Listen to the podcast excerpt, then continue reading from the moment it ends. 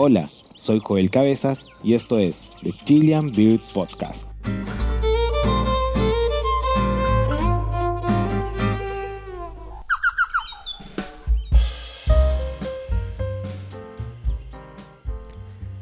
Hola gente, ¿cómo están? En esta nueva entrega del podcast les quiero compartir una conversación que tuve con Daniel Martínez Piña, uno de los autores y el ilustrador de la Guía de Aves de Chile y Breve Historia Natural, sí, la del Pilpilén y el Tucuquere. Esta conversación la tuvimos con Daniel por Instagram a través de un live. La calidad del audio no es la mejor debido a la plataforma, pero lo importante es la información, los mensajes y también conocer a la persona detrás de esta hermosa guía de campo de pajaritos y la, la, vida del ilustrador y ornitólogo Daniel Martínez Pino, que tuve, tuve el privilegio de conocer en el Congreso de Ornitología que hicieron en Valdivia, una tremenda persona. Él es el que hizo esta guía de campo e ilustró esta guía de campo. Todos estos dibujitos bellos que están acá fueron hechos por Daniel Martínez. Así que, si quieres, comenzamos a conversar. Primero, usted manda, maestro. Primero cuéntame cómo estás y cómo te trata la capital. ah, bien, bien, la capital uno le toma cariño a, su tierra típica, le digo yo, ¿no? Tú eres de allá, en, nació allá. Sí, sí, sí, soy de la capital. Ah. Eh, y es mi, es mi hábitat, así que me siento cómodo en, en Santiago. Siempre hay cosas que ver también y aquí está todo mi mundo, así que hay gente que habla mal de Santiago, pero tiene lo, tiene lo suyo como todos los lugares. Así es, pues, como todos los lugares. Totalmente. Yo creo que los que hablamos de, Santiago como algo que no queremos tocar son, son las zonas que están como más urbanizadas, porque en Santiago hay un montón de lugares bien bonitos y con mucha ornitofauna. Así que tiene su, tiene su qué sé yo. Oye, Daniel, vamos hablando. Tú eres, podríamos definirte como ilustrador o como ornitólogo? ¿Cómo te definirías tú o ambas? ¿O cómo partió? ¿Qué buena, buena, buena. fue primero, el ilustrador o el ornitólogo? Sí, yo, creo. yo creo que fue primero el ornitólogo. Pero no sé si el ornitólogo. Yo creo que fui de esos niños, y lo he visto con mis hijos, eh, que, que nací con una, con una, con una, con una conexión súper potente con, con, con, la historia natural. Claro, cuando eres niño, esa conexión la expresáis en tu afán por buscar bichitos, cazar lagartijas, eh, recorrer los paisajes. Yo cuando viajaba fuera de Santiago no me aburría porque miraba por la ventana todo lo que pudiese ver. Eh, y esa, y esa, y esa ese, conexión con lo natural creo que es, creo que es innato, creo que no es, no es algo aprendido.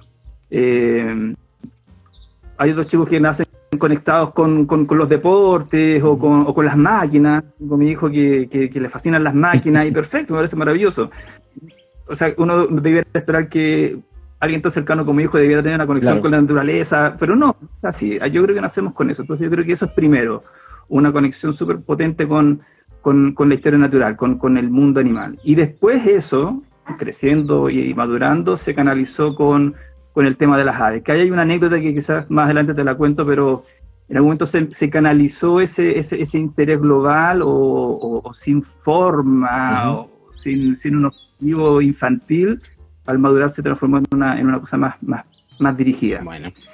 Y bueno, y tuve la fortuna, creo, que desde niño me sentí bien con el dibujo. Eh, desde chiquito me encontraron que era bueno para el dibujo, así que el mundo, el medio, me estimuló a seguir dibujando. Y, y que iba a dibujar un chico como un niño como yo, conectado con lo natural bichos, bichos, pájaros, lagartijas, plantas y todo lo que fue. Así que, así que fue primero, sí, quizás el, la inquietud, eh, pero cuando vi que tenía la herramienta, eh, ambas cosas se fueron a la par. Oye, y en todo este proceso, me imagino que creciste con algún referente, o, habían cosas que te, de alguna manera te inspiraban, pues no sé, en, su momento lo conversamos, las cosas de Félix Rodríguez, por ejemplo. Eh, claro. No sé, ahí cuéntame un poco qué. Otra época, otra época, otra época en la cual había muy poco, muy poco acceso. Eh, yo tampoco, mi familia no tenía recursos como para rodearme y llenarme de lo último de los, de los, de los libros que hubiese. Así que siempre mi papá, mi papá compraba los primeros fascículos de, pero los primeros fascículos de la colección Y quedaba ya medio, la, la mitad. Sí, es que Pero bien, súper bien. Igual siempre estimulado desde la familia en todo caso para este tipo de, búsqueda. Eh, devorábamos documentales cuando éramos niños. Ah, yo devoraba los documentales de Jacques Cousteau, eh, devoraba los documentales de, amaba los documentales de Félix Rodríguez de la Fuente. Eh, ahí sí la familia te apoya cuando dejan, cuando, cuando dejan que Danielito vea el documental, a pesar de que quizás en otro canal están dando una película más interesante, pero no, veíamos todos los documentales. Y ahí te fue, eso igual es, formativo. Y, en, cuanto a, libros, por ejemplo, de los cuales disponer, no había, no había prácticamente nada. Yo recuerdo que de niño, de pronto los, en, el periódico aparecían unos fascículos, algunas notas, que era lo que uno podía acceder a, información. Eh, fui a conocer ya mayor o viejo, no sé, ya en la estudiante, como estudiante de la ciencia media, fui a conocer los libros de Hus o de Johnson, Goodall, Philippi, ¿eh? Y el gran impacto fue cuando aparece la guía de Araya, el año claro. y tanto, ¿no? Que, me la topo sin saber que existía, me la topo ahí en, la primera feria chilena del libro, y una vez más en las familias, yo les puse ahí la carita, no sé qué cara les puse, y juntaba las, chauchas que había, y me compraron eh, la primera guía de Araya, y ahí todo fue... Esa es una, una, una, guía mítica. Acá la tengo, de hecho. Sí, la guía de Araya. Sí. La primera era de tapa azul. Claro. la primera era la primera edición. Sí. Claro, siguientes ediciones. Eh, pero no había más, si no había más información que a la cual, a la cual acceder, no, no, no era mucho, así que todo se devoraba. Un, un, un, hito bien interesante que yo creo que tiene bastante poco, poco, poco recuerdo, se recuerda poco, es el, el, el, lo que Rodman y Daskham. Thomas Daskham fue un pintor. ¿Ya? Fue el primer, el primer loquillo que empezó a sacarle fotos a las aves de Chile, Thomas Daskham. Eh, y también era pintor, está dentro del, del, del circuito de, de, las bellas artes de Chile, está en algunos libros, se le recuerda y su obra se conoce, eh, su obra plástica como, como pintor. Y él era aficionado, sacaba fotos de aves, yo creo que fue, debe haber sido de los primerísimos, y, junto con Rondan publicaban algo que se llamaba Chile Cosa de Mirar. Y lo publicaban en el domingo del, del, del, del diario, del, del, periódico que salía todos los domingos. Y, y yo conocí mucho de las aves de Chile en ese, en ese artículo. A, través de, lo, claro, del material que existía. Pero es, que no había más, mm. no había más. E, ellos sacan también ellos sacan también este, este álbum de, de las que tenía como 60 especies de aves. Es como la, la compilación de, de, todas las notas que hicieron ah, en, con, con sí, sí, sale posteriormente, ese es como un resumen. O sea, eh, yo las coleccionaba a todos. O sea, tú viviste... Me acuerdo alguna vez pilas de, pilas de diario y yo empezaba a buscar dónde estaban las, revistas del domingo para sacarlas, para sacar las páginas de Dasca y. O sea, tú viviste una de las mejores épocas de la ornitología chilena, donde estaban los fundadores prácticamente de lo que es la ornitología chilena. Con, esa, con esa época creciste tú, con, ese, con esa influencia.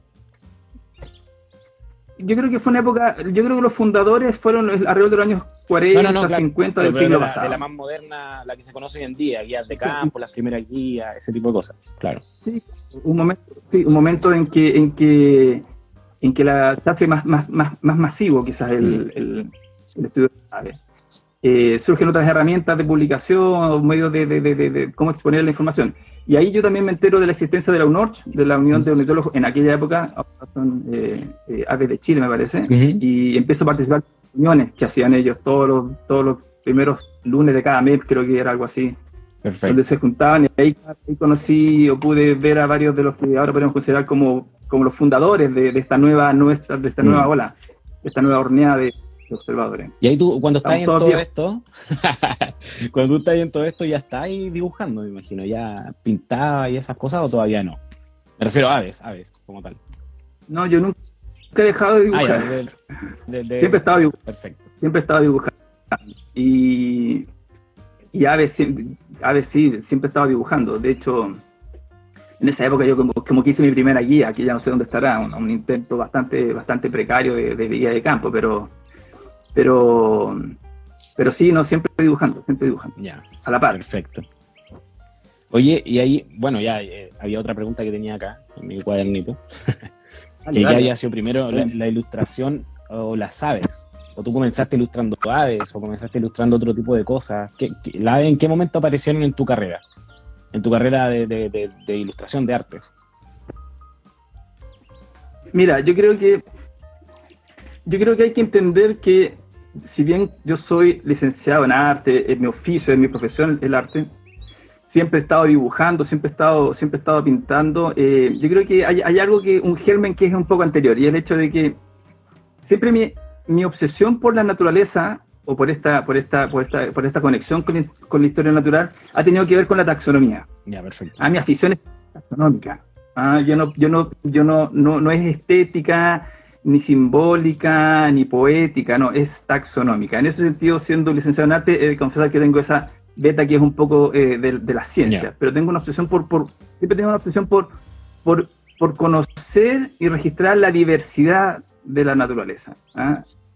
¿Qué, qué, qué, cómo distingo una cosa de otra? Perfecto. Yo creo que algo bastante ancestral, tiene que ver con que somos, todavía somos, quizás en nuestro cerebro, todavía somos recolectores, cazadores, entonces necesitamos conocer la diversidad, las diversas formas y catalogar. De para catalogar claro. el tema de la catalogación y la colección, y la, primero es colectar y después es catalogar. Uh -huh. Entonces, eh, en ese sentido, siempre, siempre como que he utilizado la herramienta del dibujo para satisfacer esa, esa, esa, esa demanda, esa, esa búsqueda.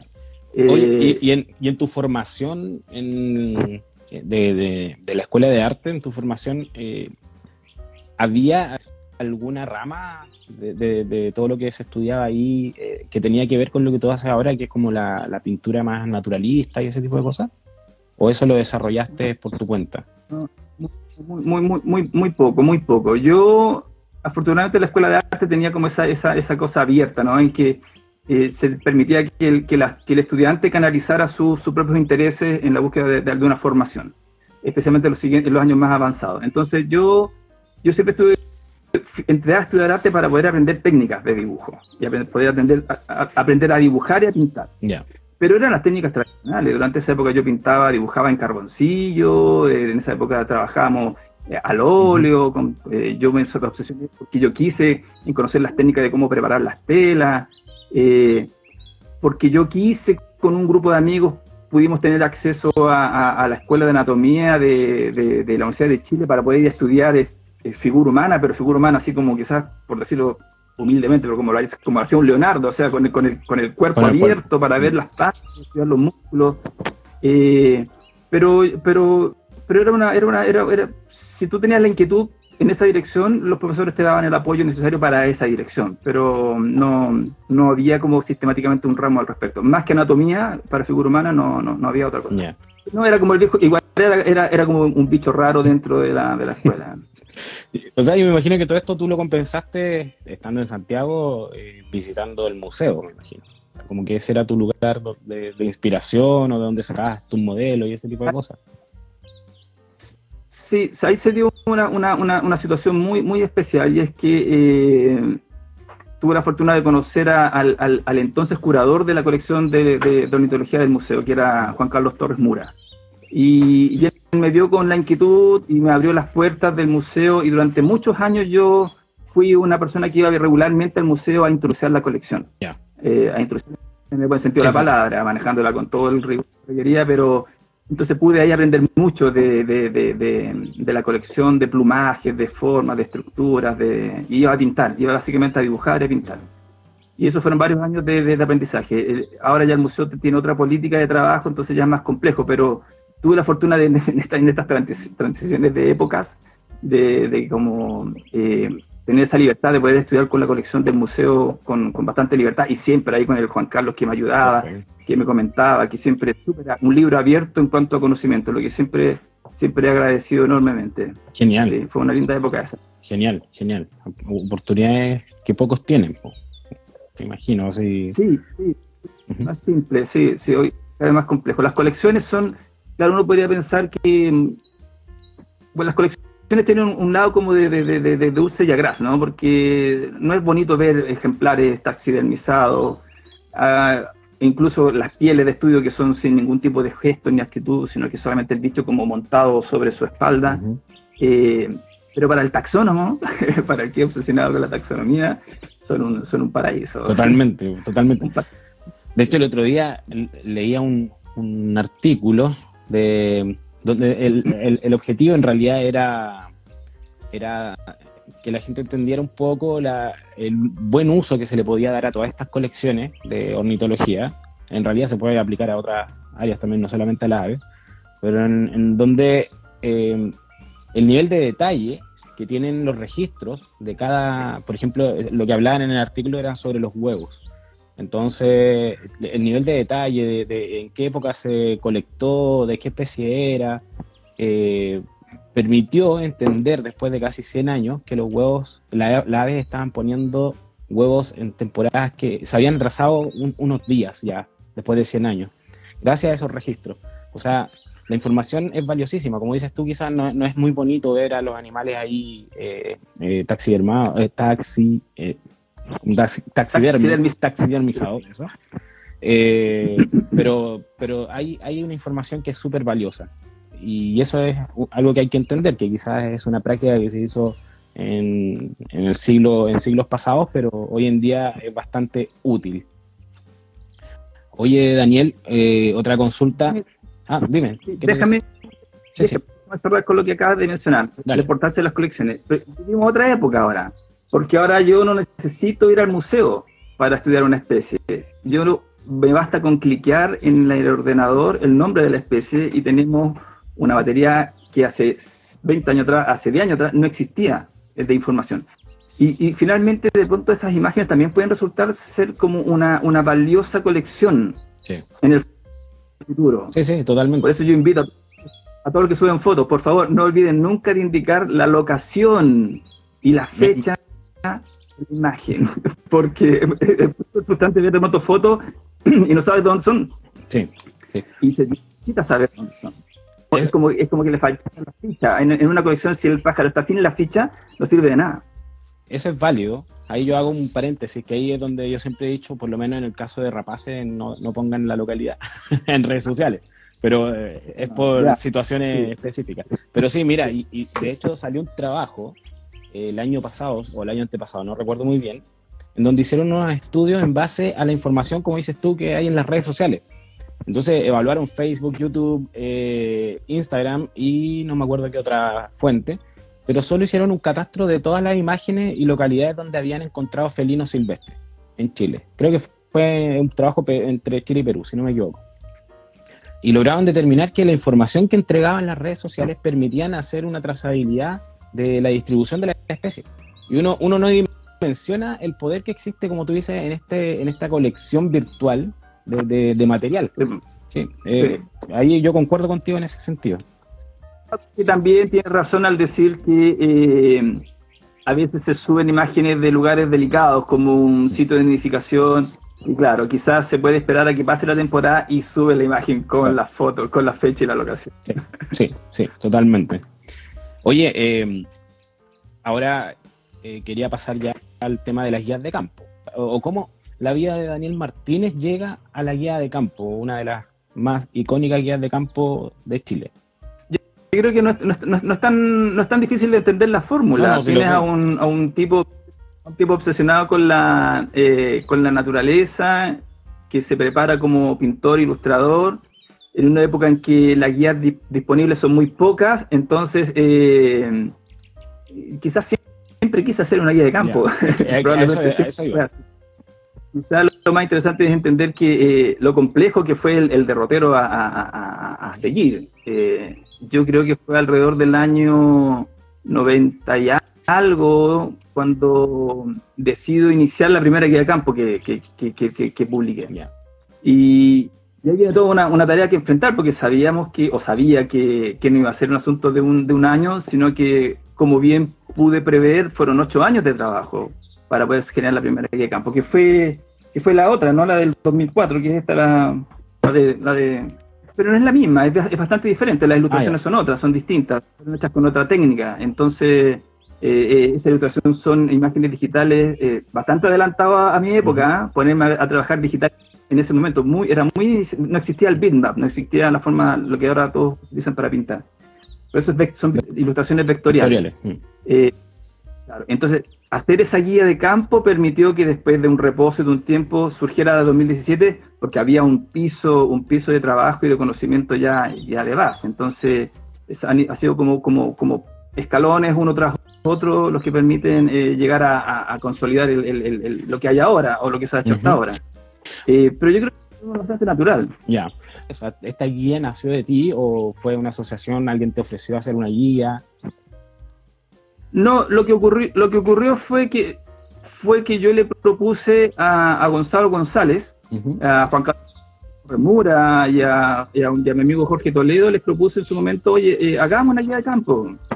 En ese momento eh, Gonzalo era de los pocos que sacaban fotos, tenía un enorme, un enorme eh, registro fotográfico en diapositivas, claro, en esa época, de, de Chile, sabía mucho, o sea, tanto más que yo de, aves de Chile.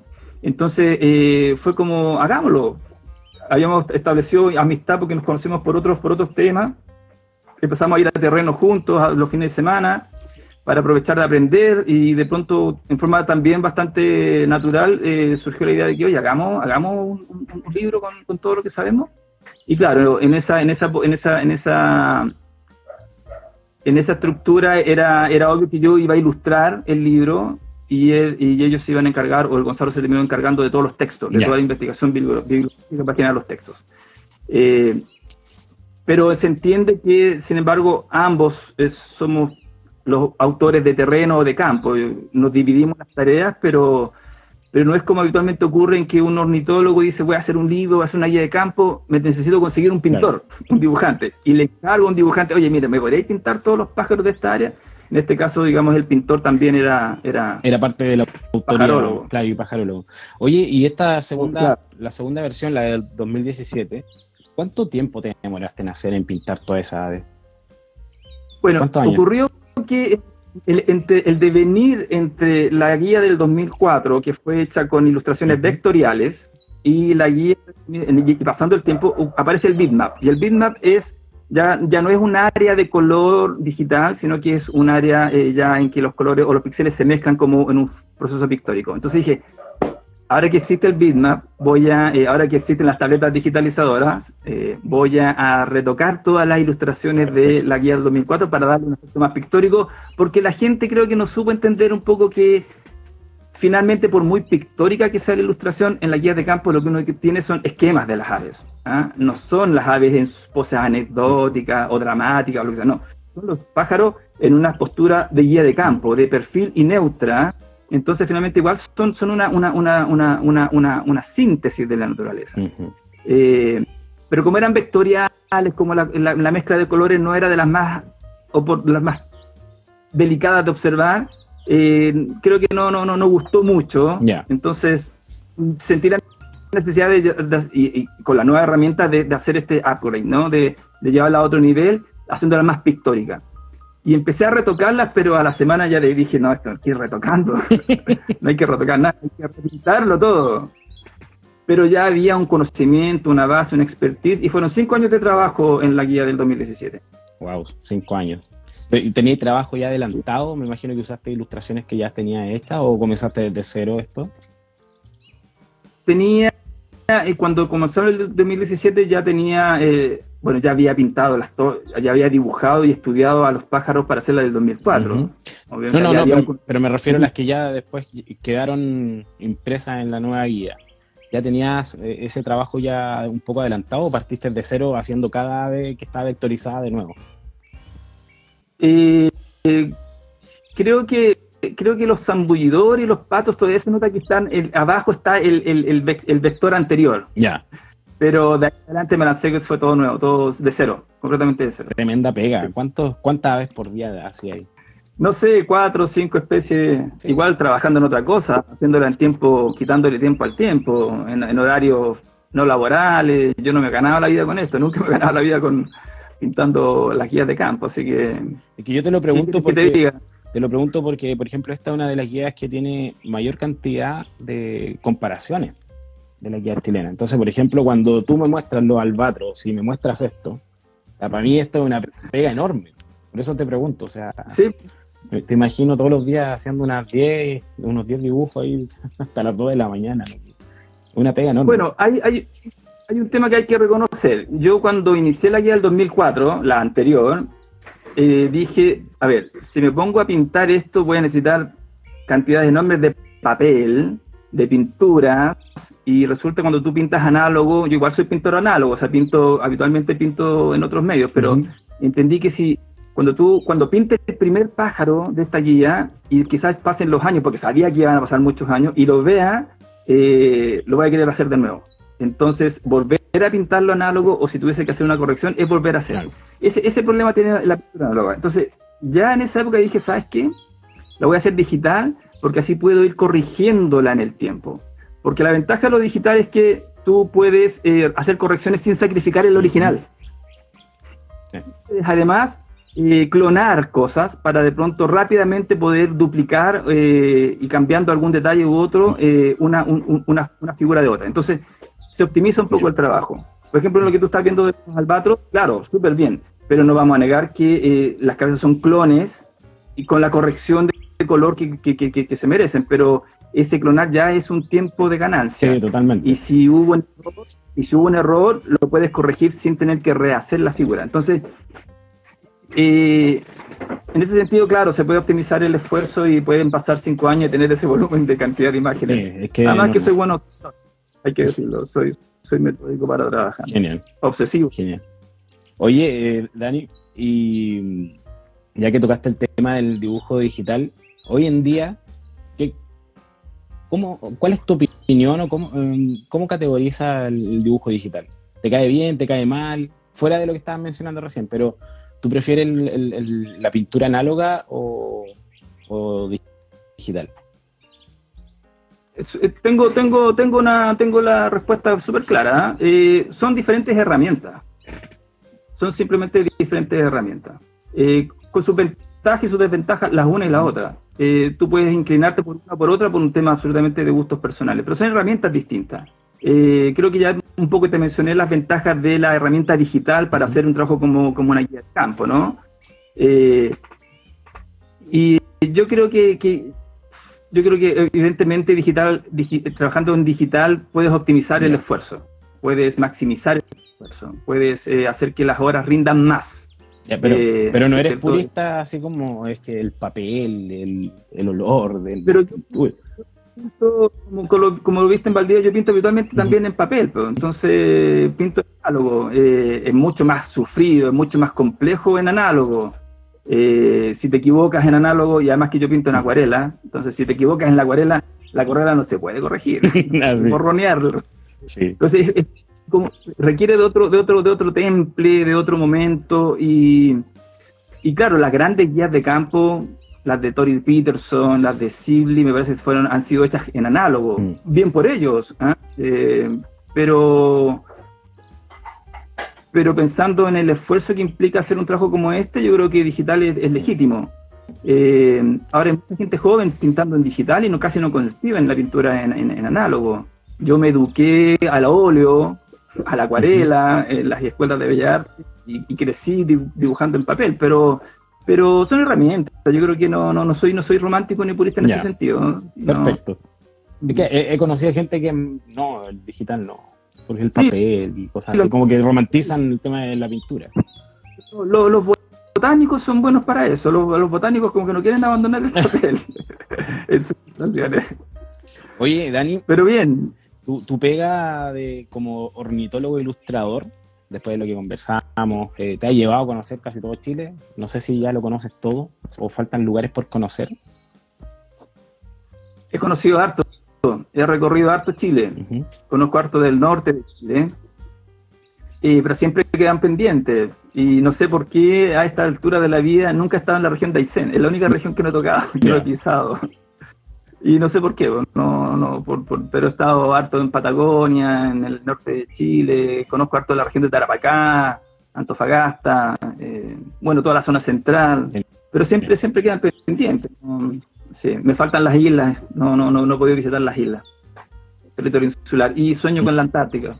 Oh, yo creo que somos muchos los que soñamos con la Antártica. Oye, Dani, ¿y cuál es tu némesis en, en la ornitología? ¿Quién es, quién es tu ave que no, no has podido ver, no has podido pillar, que ha ido por ella, no, no, no, la, no la has podido ver. ¿Tienes alguna? Eh, no, tengo pendientes por territorio, por ejemplo, que, creo que creo que el picaflor de Juan Fernández me, me quita el sueño. sí, sí. Eh, eso.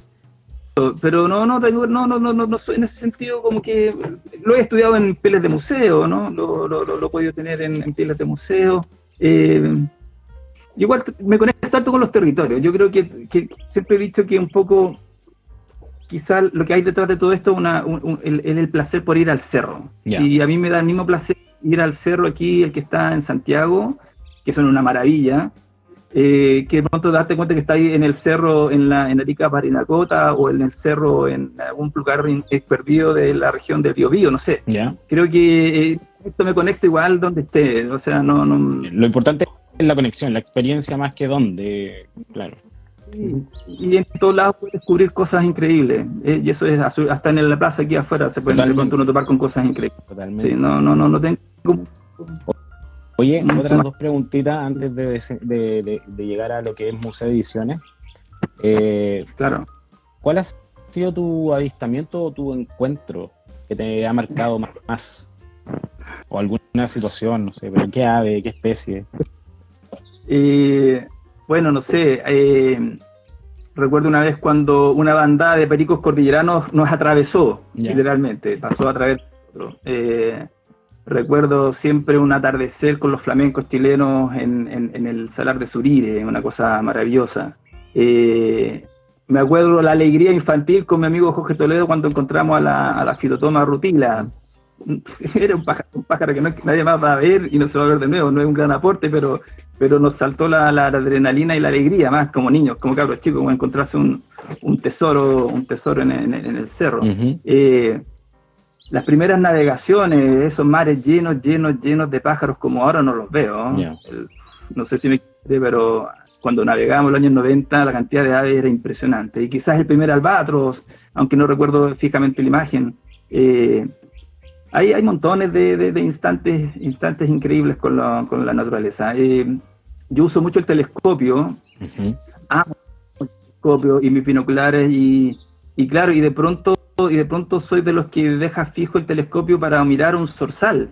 Y tú me dirás, oye, pero qué importancia te puede tener en ti, en tu aprendizaje, con todo lo que tiene un zorzal.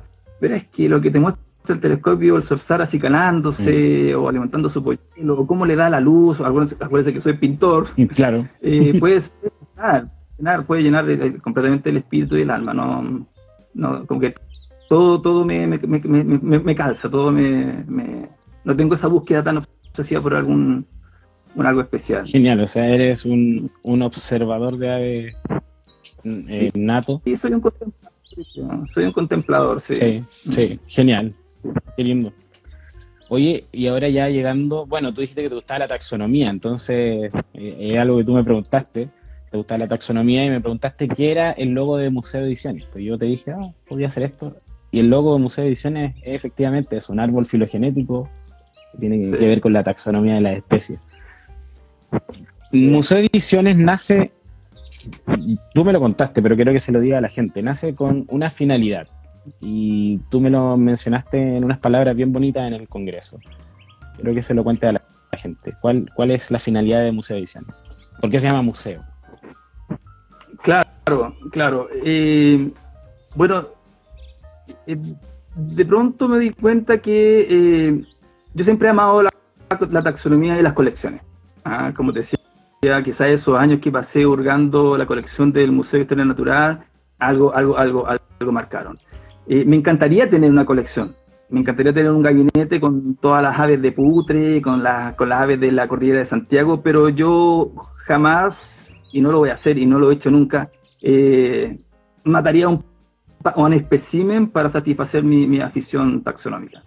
Eh, mataría a un pajarito, a un ave, a un, a un individuo. Uh -huh. Para mí en, la, en, la, naturaleza hay individuos, no hay especies, sí, hay individuos. Claro. Entonces, no, no, estaría bajo uno para, para, satisfacer mi, mi, mi, mi, sed de conocimientos. Entonces, afortunadamente tengo la pintura. Y, y, me di cuenta de pronto que tenía pintada todas las aves de Chile y finalmente eso era una colección. Le di, le di le entendí.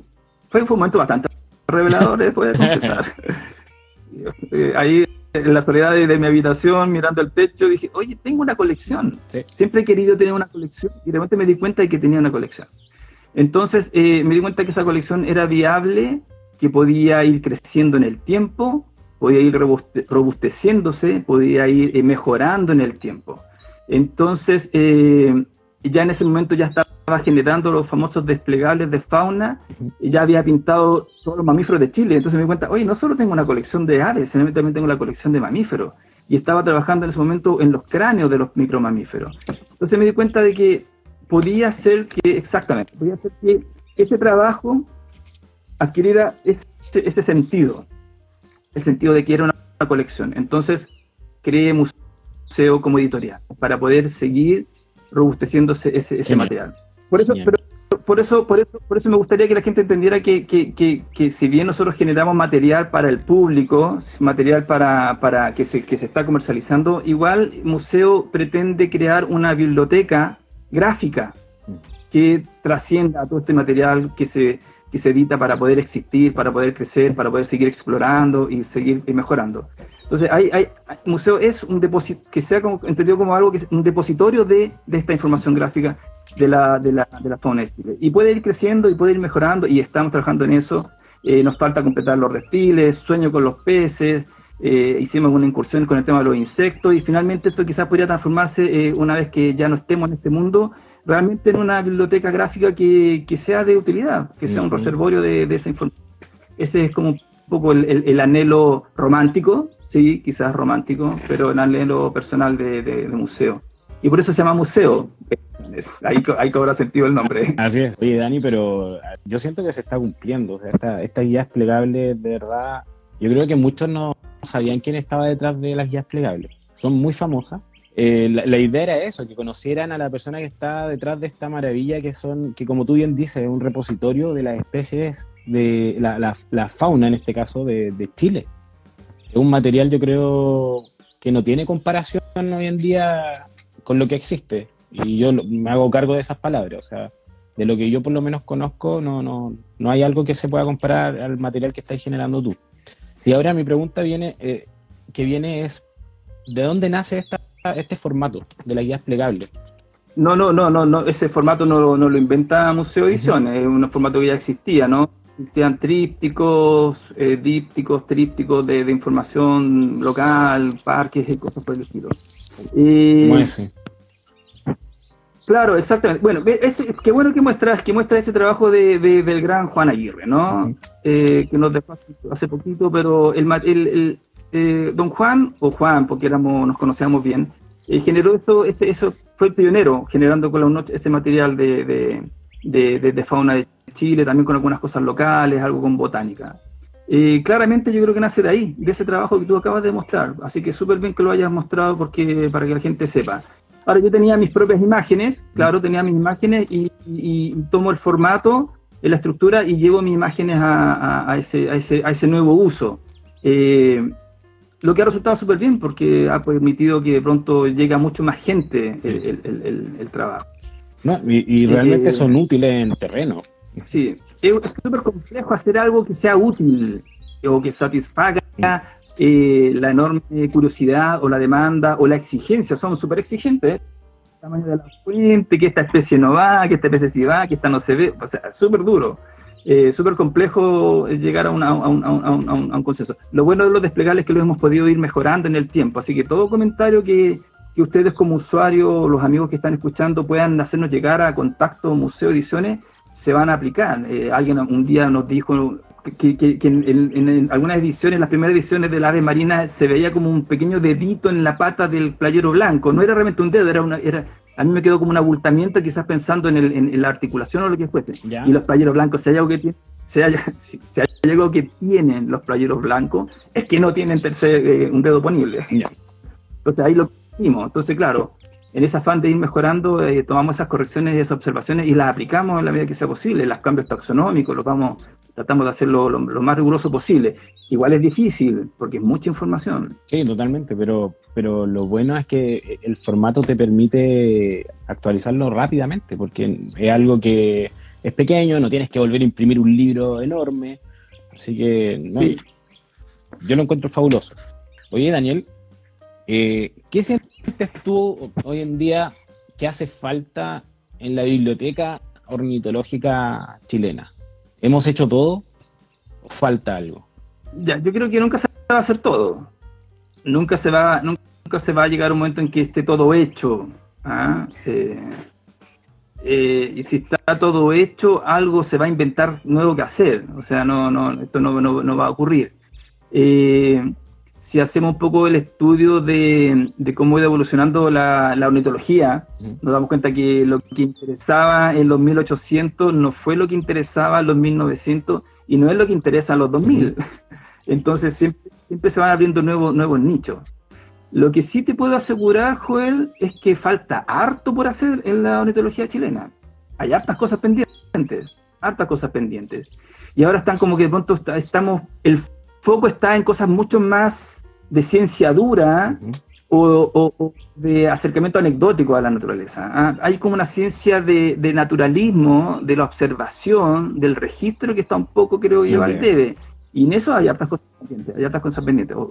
Eh, ¿Qué falta en nuestra biblioteca? Eh, pucha, es, como, es, como, es, como, es como difícil pregunta. ojalá lo que, lo que salga, yo creo que va a ocupar un lugar en la, en la biblioteca. Eh, lo que hablamos, ¿no? De cómo es posible que Chile sea el país con menos aves de Sudamérica y el con más guías de campo. Claro. Bueno, quizás por lo mismo. Como tenemos un volumen no tan enorme de especies, los autores o los, o los investigadores o los editoriales o lo que sean sienten que es viable el esfuerzo editorial de generar literatura en torno a las aves de Chile. Eh, eh, yo creo que hay estas cosas pendientes, cosas, cosas, cosas menuditas que están pendientes todavía que se pueden, con las cuales se puede aportar. Con toda la guía de campo que hay ya en Chile, ¿tú sientes que es necesaria una guía de campo más? Absolutamente. Absolutamente. Oye, eh, en relación a eso, ¿cuáles son los proyectos? Falta. ¿Cuáles son los proyectos que se vienen? Eh, con Museo de Ediciones, ya mencionaste algunas cosas que querías hacer como peces de Chile, eh, el otro de los reptiles del norte. Se, está poniendo, se está poniendo cada vez más complejo, más complejo porque porque para abarcar otros grupos zoológicos hay que, hay que, hay que adentrarse en ese tema. Y ahí, en ese sentido, yo ya sé que necesito asociarme o, necesito colaboradores, colaboradores que estén más metidos en algunas, en el estudio de algunos, de algunos, de algunas, de algunos grupos zoológicos de importancia. Eh, museo ahora tiene en ciernes, super, tiene súper avanzado eh, varios proyectos a corto plazo que tenemos que desarrollar. Tenemos, tengo pintado todos los murciélagos de Chile y quisiera hacer pronto un sobre murciélagos. Para eso estoy conversando con gente, con gente que está en el tema para que me ayude con su expertise. Tenemos súper avanzado el tema de una, una, guía, una clave de los cráneos de los micromamíferos para el estudio a través de las egagrópilas, que para mí es como que la hora más ambiciosa y la que más me, me, entusiasma, pero está en una etapa de prueba. Está hecha, la tengo, se la hemos entregado a varios, a varios gente, investigadores que la están, que espero que la estén usando para que después me puedan dar un feedback de qué, cómo mejorarla, porque no la quiero, no la queremos lanzar sin, sin saber si realmente funciona, porque es un trabajo un poco más, más técnico, ¿no? Y, estamos trabajando ya también eh, en, en, completar los respiles, porque nos faltan respiles del norte y los respiles del sur. Ahí está pendiente, ahí estamos al con museo, con el público. Tenemos solamente los respiles de la zona, central, zona central, y quisiéramos terminar con eso. Esta fue la última que lanzamos para el Congreso de Ornitología ahora en Valdivia, sí. Un tema súper, súper al debe también. Acá no interesa a nadie, Ya, pero... nadie está estudiando y no... Sí. Pero yo cuando, cuando yo cuando yo tuve tu guía, una de las cosas que a mí me llamó la atención fue eh, esas dos páginas de huevos. Claro, sí, pues. Yo siempre he estado, siempre, siempre he estado dentro de mi, de mi afán naturalista, siempre he estado un poco obsesionado con el tema de los huevitos de la ave de Chile. Eh, y mucha gente siempre que me, oye Daniel, sabes que encontré un niño, te mando la foto, oye Daniel, sabes que no sé, todo el mundo sabía que yo andaba, o la gente cercana a mí, que yo era uno de los que se interesaban por el tema de los huevitos. Entonces durante los años pude acumular información al respecto. Y hace unos meses atrás tuve la fortuna de que Rodrigo Barros me presta la, me, facilita la colección de don Rafael Barros de huevos que él tenía y así como ahí podemos, pudimos consolidar un poco todo lo que había en la cabeza en una colección de verdad. Y eso dio el pie que ya estaba un poco avanzado con lo, con lo que se ilustró para la guía del 2017.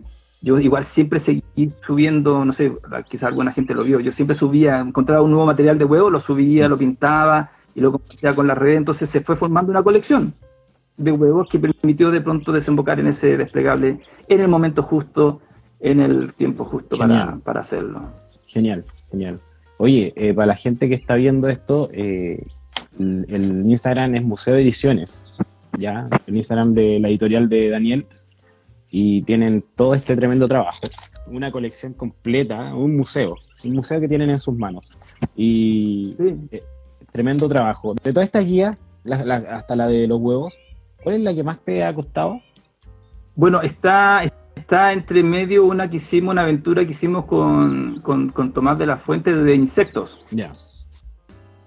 Y, también era un tema, un tema al cual yo no le había dedicado eh, el interés que le, o, el tiempo que yo le había dedicado a, a los a las aves o a los mamíferos. Así que esa fue un poco compleja de realizar por, por, ese tema, ¿no? porque no era un, tema, era un tema un poco esquivo. Pictóricamente lo pasé increíble, me encanta. Todo pintar bichos. Genial. No, los, coleópteros, los reflejos, las alas de los, de, los, de los, de los alados, fue, fue muy entretenido. Pero fue complejo porque no, era un tema que yo manejaba muy, muy, muy tangencialmente. Sí, quiero hacer con más coleópteros. Eso te iba a preguntar, ¿viene, alguna continuación de esta de insectos? Hay, tantas cosas por hacer que es súper difícil decir que, vamos a hacer en el futuro inmediato. Pero, pero yo he seguido, he seguido, digamos, colectando, entre comillas, coleópteros o insectos. Entonces ha ido creciendo un poco la, la colección ilustrada de eso. Y me encantaría en algún momento en el futuro eh, sacar algo de, de coleópteros porque resultó que nos dimos cuenta como a los niños en la guía de insectos les es súper atractiva.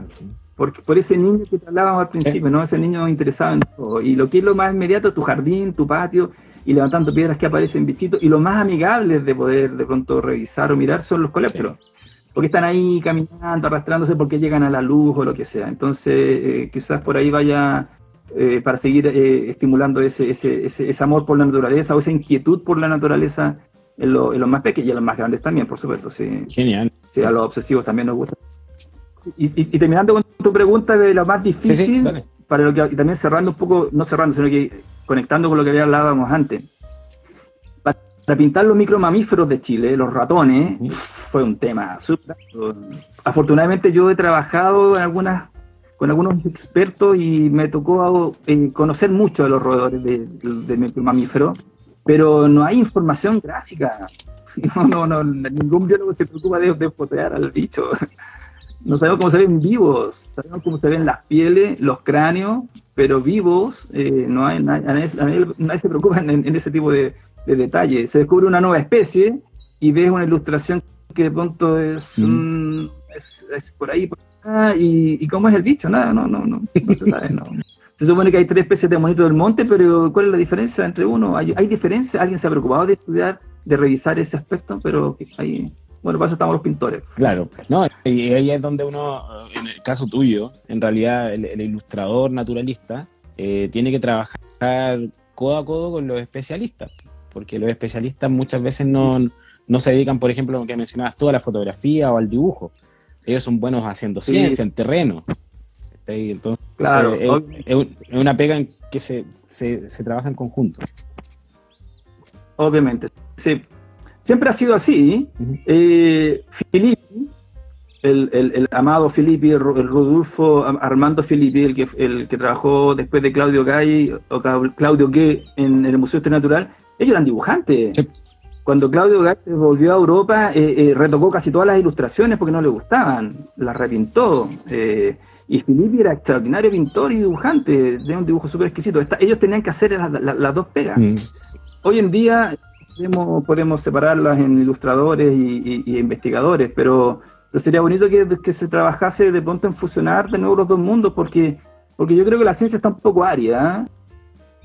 ¿eh? Yo quería que te conocieran, yo te lo dije ese día, yo quiero que la gente sepa quién está, está detrás de esta guía, quién es el que ilustró todas estas aves y que conozcan a quién está también detrás de Museo Ediciones. Así que por eso a mí me interesaba tenerte hoy día en un live para que la gente te conozca. No sé si quieres decir algo. Nada, yo agradecerte la invitación eh, y también la buena onda. Si, igual conectamos rápido ahí en Valdivia y, y tuvimos harto que hablar y conversar porque nos apasiona el tema, eh, no vamos a estimar nuestro conocimiento, no lo vamos a guardar para nosotros, lo queremos entregar, lo queremos compartir. Eh, eh, así que bien, todo bien, no, no, nada que decir, agradecer nomás el, espacio que nos das, porque sí, yo llevo harto, harto, hartos años dibujando y pintando. Eh, y pero, pero eso no es suficiente para que pronto la gente te conozca. Claro. Y ahora, eh, yo te agradezco que invites a la gente a, a, que compre el material de, museo. Porque claro, museo también eso nos permite existir como museo y seguir y seguir avanzando. Pero, pero si nos siguen en las redes, hacemos el esfuerzo por, por subir siempre material, porque creo que el, el, objetivo de esto es, es es eso, fortalecer el conocimiento y disfrutar entre todos del conocimiento. Así que, que nada, ¿qué, se puede decir? Yo, yo tengo ganas de seguir pintando, así que creo que va a haber más cosas que observar en el futuro. Y ya tanto por hacer, o sea, impresionante lo que... Ya, ya, ya, ya, ya la vida no, no, no, ya no, ya no, ya no alcanzó. Todavía yo creo que quedan muchos proyectos ahí y los que mencionaste son bastante interesantes. El mundo de los murciélagos, por ejemplo, el mundo de los peces, un mundo yo no, no, no sé si existe una guía de, peces chilenos. Hay, hay algunas publicaciones, hay algunas publicaciones, eh, hay algunos ilustradores que han trabajado en, con peces chilenos, eh, algunas cosas publicadas, sí, eh, pero la mayoría se basa en peces de peces litorales, peces marinos. pero si yo te mira, mira, yo te voy a decir, ponte el título siguiente, una que hagamos un desplegable, yo sueño con hacer un desplegable de los peces continentales de agua dulce. Porque se están extinguiendo. Y quizás de aquí a que terminemos la guía o dos años se van a extinguir uno o dos especies y quizás hay algunos que no sabemos que se están extinguiendo. Porque no los conocemos. La gente definitivamente no los conoce, nadie los sabe. No somos capaces de visualizar cuál es la riqueza en ese sentido. Imagínate un desplegable sobre los peces eh, de, de, arrecife de, de, Isla de Pascua. ¿Qué se te viene Nada, no sabemos qué hay. Y resulta, hay una, una, una 100 especies del litoral ahí pegado a Isla Pascua, que muchos de ellos son endémicos de la isla, y, no, no hay material que nos permita eh, visualizar esas cosas. Creo que estos, estos trabajos permiten eso, visualizar algo que está ahí, muchas veces en un peligro inminente de desaparecer, o en riesgo de ser afectado por algún tipo de, de, proyecto o de... Eh, y si no sabemos, si la gente no conoce, no, no, no, no, no tiene su, en su conciencia esa riqueza, eh, es lo que se pierde. Creo que una, una, de, una de las cosas, hay, hay otros esfuerzos eh, ilustrativos, gráficos en torno a, grupos zoológicos chilenos, pero la gracia, la gracia de, de, museo, y es que como, como he abarcado una gran cantidad de, especies, eso le da una uniformidad a la información. Te das cuenta que es una misma monográfica, y esa misma monográfica es como que fuese una misma calidad de foto para todos los especímenes. Y eso, eso eso yo creo que es un, elemento un elemento que hay que entender que, que, es el plus de todo este esfuerzo. Sí, o sea, en Museo de Ediciones se diferencia en ese sentido. Pues, está, ahí, haciendo como el arca de Noé de Chile. Y es, que, en realidad eso, pues, que es como el proyecto, el famoso proyecto ARC, que es un repositorio de imágenes y videos de todas las especies del mundo. Está haciendo esa misma pega, pero con las especies chilenas. Y es un hermoso, hermoso y tremendo trabajo. Eso es otra cosa, como mencionaba Daniel. En Museo de Edición, en el perfil, eh, eh, Daniel sube su trabajo de, años, algunos quizás más actuales que está desarrollando, pero sube sus bocetos, sus pinturas en acuarela, trabajos demasiado bonitos. De hecho, el último que subiste fue del Puma con los guanacos. Estaba genial. Estaba muy bonito. Y son dibujos que me imagino que eso lo hace en terreno, muchas veces ese, ese, no, ah, mira, y ahí está, está el crédito, se ve, se ve en la imagen. Eh, alguien subió un día un video de un puma cazando. Eh, yo estaba haciendo clase y dejé a los alumnos haciendo sus tareas y me puse a bocetear las imágenes de, a partir de un video. Eh, a veces tomo cosas de las redes sociales, siempre tengo el rigor de, de, mencionar en el dibujo la fuente. yo uso mucho me gusta mucho más ver videos de los bichos que pinto que, que, fotos. Que la foto, claro. Porque la foto, sí, la foto no te, no te, El cerebro entiende a partir del movimiento. No sé si la gente sabe, yo soy animador, o sea, hago dibujo animado, o me formé trabajé profesionalmente durante muchos años como, como animador. Entonces, como que mi cabeza piensa en el movimiento, desde el volumen, desde la forma. Entonces, esos, esos dibujos, por ejemplo, esos croquis del Puma, eh, fue el placer de, dibujar cada gesto, cada frame del, del, proceso. Y le dar con esto una, una secuencia. Creo que también lo hice con, el Macato Viano y, su display de, de, de, apareamiento. Es como, es como, esos son, son placeres gráficos. bueno, bueno, pero yo, yo tuve la, la, oportunidad de ver tu libreta de campo y eso me imagino que lo que vi allá, esos son tomados en terreno. Eso ya son bosquejos. Sí. No todos, no todos, no todos, pero algunos sí. Sí, hago el ejercicio. Hago un ejercicio que es bien loco, ¿no? Que es ir a terreno con un telescopio y sentarte ahí en el, a la borde de la laguna o en la playa y pintar en vivo el, lo que estás viendo a través del telescopio. Es, un, es, arduo, es complejo, es difícil, es frustrante a veces, y de ahí, de ahí surge información. Genial. Pero ahí, ahí es, yo es el pintor el que se sienta frente al telescopio a pintar ahí, no el ornitólogo. Ya. Sí, porque cuando estáis frente, porque el, ornitólogo, el ornitólogo te diría, ya, Daniel, vamos a ver, vamos, vamos a ver qué hay más allá, ¿cierto? Sigamos caminando, ¿para qué te hay que sentado? El pintor dice, no, yo no sé qué día voy a pintar, así que yo me bastan estas gaviotas dominicanas. Sí, pero gaviotas dominicanas, puede que haya otra especie más allá. No, hoy día voy a pintar gaviotas dominicanas, porque me interesa la luz, me interesa el reflejo en el agua, me interesa la postura. Entonces, son como dos, dos, dos, dos, dos diablitos aquí diferentes. Genial. Oye, no, de verdad, eh, muchas gracias, Daniel. Ahí ya te voy a dejar continuar con tu vida, con tu trabajo, con tus cosas. Eh, muchas gracias, de verdad, por haber conversado conmigo hoy día y con la gente también que se conectó. Ok, Joel, gracias a ti por la invitación y gracias a todos los que estuvieron ahí eh, perdiendo un poquito de su tiempo para escucharlo. Eso. No, agradecido. Daniel, un abrazo. Espero verte pronto ahí en un pajareo. Que ya, pues eso. Buena. Buena sería. En el cerro. En el cerro. Así es. Ya, Daniel, un abrazo, cuídate. Chao a todos, muchas gracias por conectarse. Esto va a quedar guardado. ¿Ya? Chao, chao, Dani. Muchas gracias por llegar hasta acá. Espero que esta información te haya sido de utilidad y nos escuchamos en un próximo capítulo. Para más información sobre el mundo de las aves, te invito a seguirme en mi Instagram, arroba chilean-birds. Nos vemos.